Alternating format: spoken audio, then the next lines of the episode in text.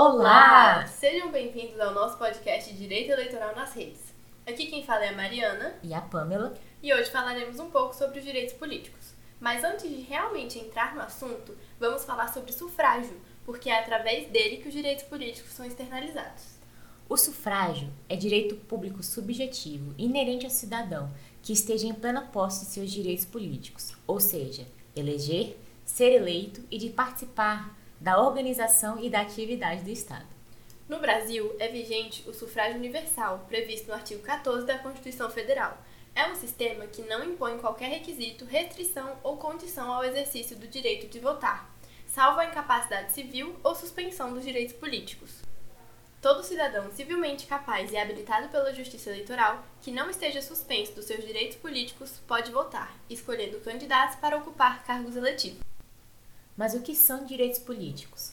Também conhecidos como os direitos de cidadania, os direitos políticos podem ser definidos como o conjunto dos direitos atribuídos ao cidadão, que permitem, por meio do voto, do exercício de cargos públicos ou da utilização de outros instrumentos constitucionais e legais, ter efetiva participação e influência nas atividades de governo, ou seja, é por meio dos direitos políticos que o povo participa do processo de decisão do futuro do Estado. Os direitos políticos costumam ser classificados da seguinte forma: direitos políticos positivos e negativos. Direitos políticos positivos são normas relacionadas à participação ativa dos cidadãos na política, por exemplo, o plebiscito. Possuem direitos políticos positivos aqueles que estiverem no gozo dos seus direitos políticos, ou seja, estar qualificado para se alistar eleitoralmente e se habilitar a candidaturas para cargos eletivos ou a nomeações para certos cargos públicos não eletivos. Significa ainda estar apto a participar de pleitos, a votar em eleições, plebiscitos e referendos, a apresentar projetos de lei por meio de iniciativa popular e a propor ação popular. Já os direitos políticos negativos são normas que limitam a participação do indivíduo na vida política. Por exemplo, inelegibilidades, perda e suspensão dos direitos políticos. Quem não está no gozo dos direitos políticos não pode se filiar a partido político, nem ser investido em qualquer cargo público, mesmo não eletivo. Conforme falamos no artigo 14 da Constituição, o sufrágio universal é o método adotado pelo Brasil que pode ser exercido por meio do plebiscito, referendo e iniciativa popular. Mas o que essas coisas significam? O plebiscito é um voto ou decreto passado em comício, originariamente obrigatório apenas para plebeus. Hoje em dia, o plebiscito é convocado antes da criação da norma, e são os cidadãos, por meio do voto, que vão aprovar ou não a questão que lhes for submetida. Assim, podemos dizer que o plebiscito é uma consulta ao povo antes de uma lei ser constituída, de modo a aprovar ou rejeitar as opções que lhes são propostas. Enquanto o referendo é um instrumento de democracia semidireta por meio do qual os cidadãos eleitores são chamados a se pronunciar por sufrágio direto e secreto sobre determinados assuntos de relevante interesse à nação. Normalmente é utilizado quando há decisões excepcionais, cuja resposta se torna vinculativa. Então, referendo é uma consulta ao povo após a lei ser constituída, em que o povo ratifica a lei já aprovada pelo Estado ou a rejeita. A diferença entre plebiscito e referendo no direito latino é que o plebiscito é convocado antes da criação da norma, ato legislativo ou administrativo, e é o povo, por meio do voto, que vai aprovar ou não a questão que lhe for submetida. Já o referendo é convocado após a edição da norma, devendo o povo ratificá-la ou não. Agora sobre a iniciativa popular, que é um instrumento da democracia direta ou semidireta, que torna possível a população apresentar projetos de lei. Mas precisamos prestar atenção no seguinte: iniciativa popular não se confunde com ação popular. A iniciativa popular é uma reunião de assinaturas para apresentação de um projeto de lei perante a Câmara dos Deputados, enquanto a ação popular representa um processo judicial promovido pelo cidadão que deseja resguardar o meio ambiente, o patrimônio público, o patrimônio histórico e cultural ou a probidade administrativa.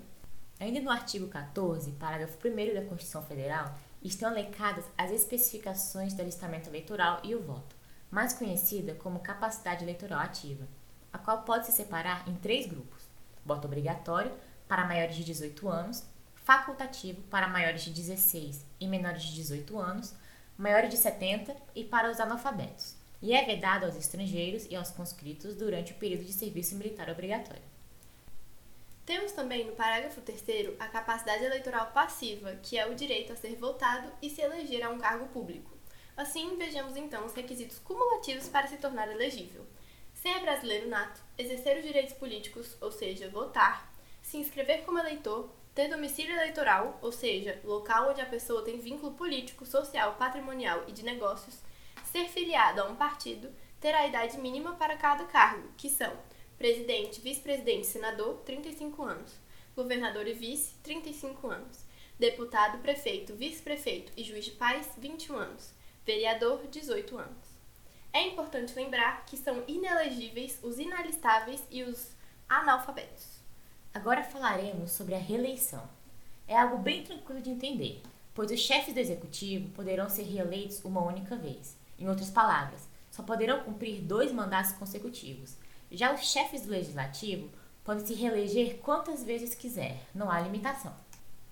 Essa previsão de reeleição para cargos de chefe do Executivo está prevista no artigo 14, parágrafo 5 da Constituição, o qual diz: o presidente da República, os governadores de Estado e do Distrito Federal, os prefeitos e quem os houver sucedido ou substituído no curso dos mandatos poderão ser reeleitos para um único período subsequente.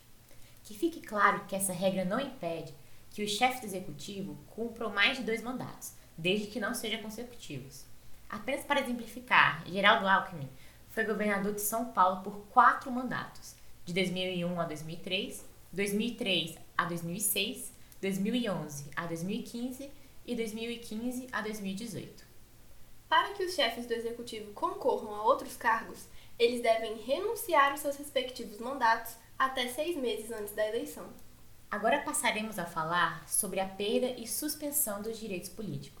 O artigo 15 apresenta as hipóteses de perda e suspensão. Importante frisar que é vedada a cassação. Antes de falarmos sobre as hipóteses de cada um, explicaremos qual a diferença entre eles. A perda tem um prazo indeterminado, enquanto a suspensão tem prazo determinado. A cassação, que é vedada, seria a forma definitiva. Assim, ninguém pode ficar sem seus direitos políticos para sempre. No artigo 15 tem as previsões de cada situação, as hipóteses de perda estão nos incisos 1 e 4 e são as seguintes: Inciso 1. Cancelamento da naturalização por sentença transitada em julgado. Inciso 4. Recusa de cumprir obrigação a todos imposta ou prestação alternativa, nos termos do artigo 5, inciso 8. Já a suspensão está prevista nos incisos 2, 3 e 5, em casos de: inciso 2. Incapacidade civil absoluta. Inciso 3 condenação criminal transitada em julgado enquanto durarem seus efeitos. Inciso 5, improbidade administrativa, nos termos do artigo 34, parágrafo 4. Agora vamos falar de algumas curiosidades sobre a inelegibilidade e elegibilidade prevista no artigo 14, parágrafo 7 a 11. Parágrafo 7.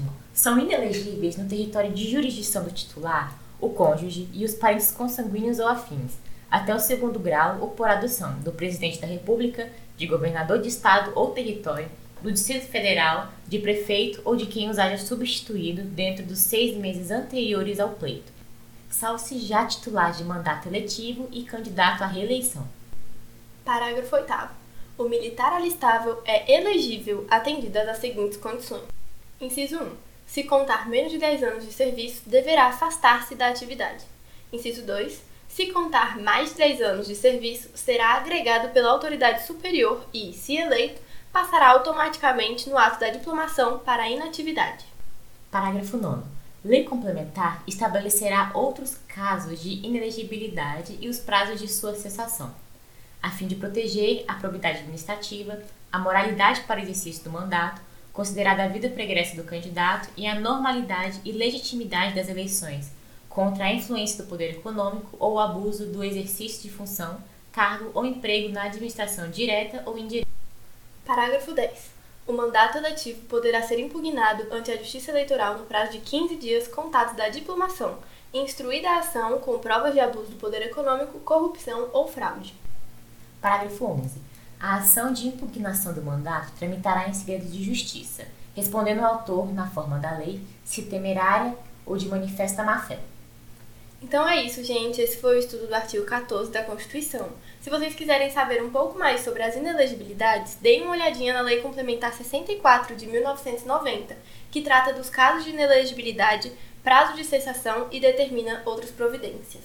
Com isso finalizamos nosso estudo de hoje. Esperamos que tenham gostado e aproveitado tanto quanto a gente. Muito obrigada!